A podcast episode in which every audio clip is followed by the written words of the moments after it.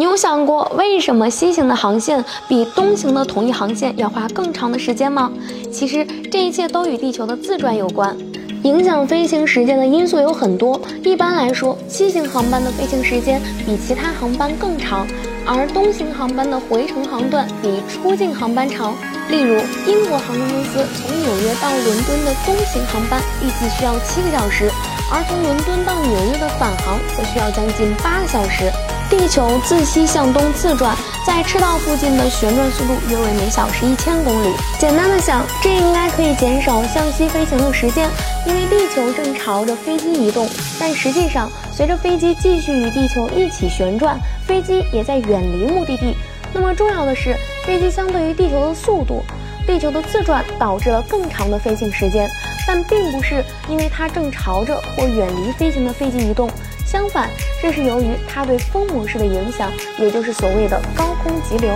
旋转物体具有垂直于旋转轴的力，这称为科里奥利力。这股力量将北半球的风向东推，在南半球向西推，其强度与旋转速度有关。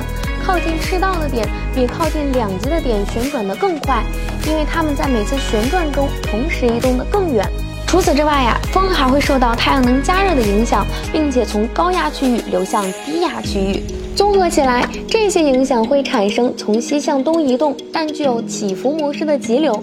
随着时间的推移，急流的强度、高度和路线都会发生变化，并且通常在靠近两极的地方最强。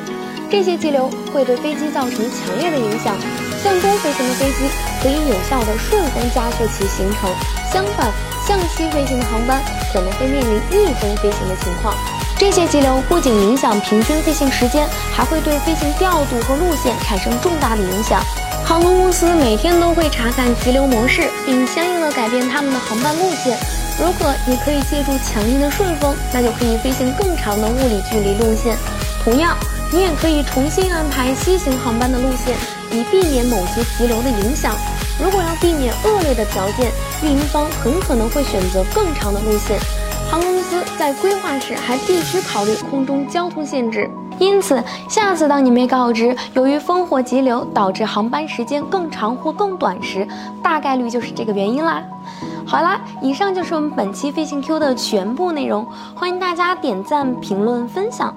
飞行 Q 小分队说点你不知道的航空那些事儿，我们下期再见。